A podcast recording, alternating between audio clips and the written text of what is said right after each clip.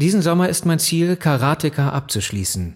Wenn es nur halb so gut wird, wie ich es mir erträume, sollte es reichen, mich in die Videospielwelt zu katapultieren. Dieser Tagebucheintrag des damals gerade erst 18-jährigen Jordan Magner erscheint als erstes auf dem Bildschirm, wenn wir die interaktive Computerspiel-Doku The Making of Karateka starten. Das Zitat stammt aus dem Jahr 1984 und Karateka, das erste veröffentlichte Spiel des außerordentlich begabten Jordan Magner, sollte die Welt der Games sehr bald im Sturm erobern. Aus heutiger Sicht sieht Karateka sehr simpel aus, zweidimensional, vierfarbig und mit einer ziemlich blockigen Auflösung. Das Spiel ist ein sogenannter Side-Scroller, das heißt, der titelgebende Held, der Karateka, läuft immer von links nach rechts über den Bildschirm. Räumliche Tiefe ist nur Anschein.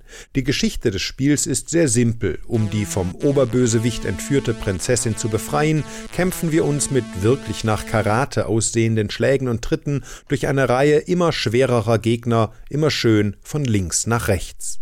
Der überwältigende Erfolg von Karateka war vor allem darauf zurückzuführen, dass es sich irgendwie cineastisch anfühlte, größer wirkte als seine Zeitgenossen.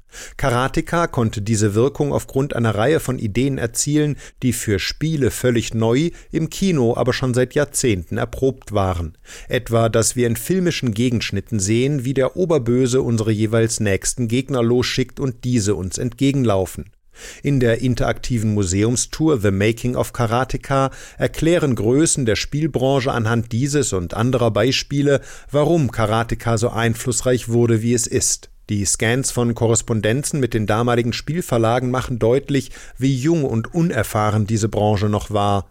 Konzeptzeichnungen, Zeitpläne und Tagebucheinträge illustrieren die persönlichen und künstlerischen Herausforderungen.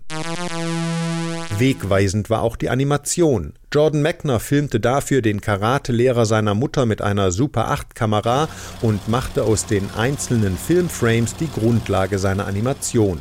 Auch sein Vater Francis Mechner war stark eingebunden in das Game-Projekt seines Sohnes und ließ sich ebenfalls für Animationen filmen. I filmed you uh, in Super 8 and also uh, the climbing up onto the cliff at the beginning of the game. That was you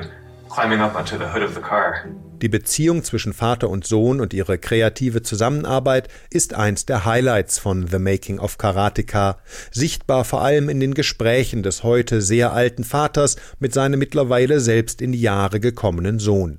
Der allerwichtigste Beitrag des Vaters war vor 40 Jahren die Überzeugung, dass Karateka unbedingt Musik brauche.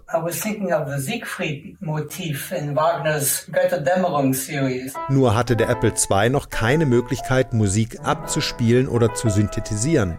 Er konnte ein einziges Geräusch erzeugen, ein einfaches Knacken. Aber wenn man dieses Knacken schnell und oft genug wiederholte, entstanden doch Töne. Selbst nach Umsetzung dieser revolutionären Idee zwang die Technik Jordan Mechner zu Kompromissen. Der Apple II-Prozessor konnte nur eine Aufgabe gleichzeitig erledigen. Also hielt jedes Mal, wenn wir Musik abspielten, die Action auf dem Bildschirm an. Deshalb konnte beispielsweise die Prinzessin entweder gehen oder man konnte ihr Motiv hören. Aber das war es wert, denn es sorgte für Dramatik. Heutzutage wird immer mehr Menschen bewusst, dass unser digitales Erbe verloren zu gehen droht.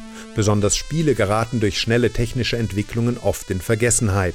Vereine, Archive und Museen beginnen sich nun für deren Bewahrung einzusetzen.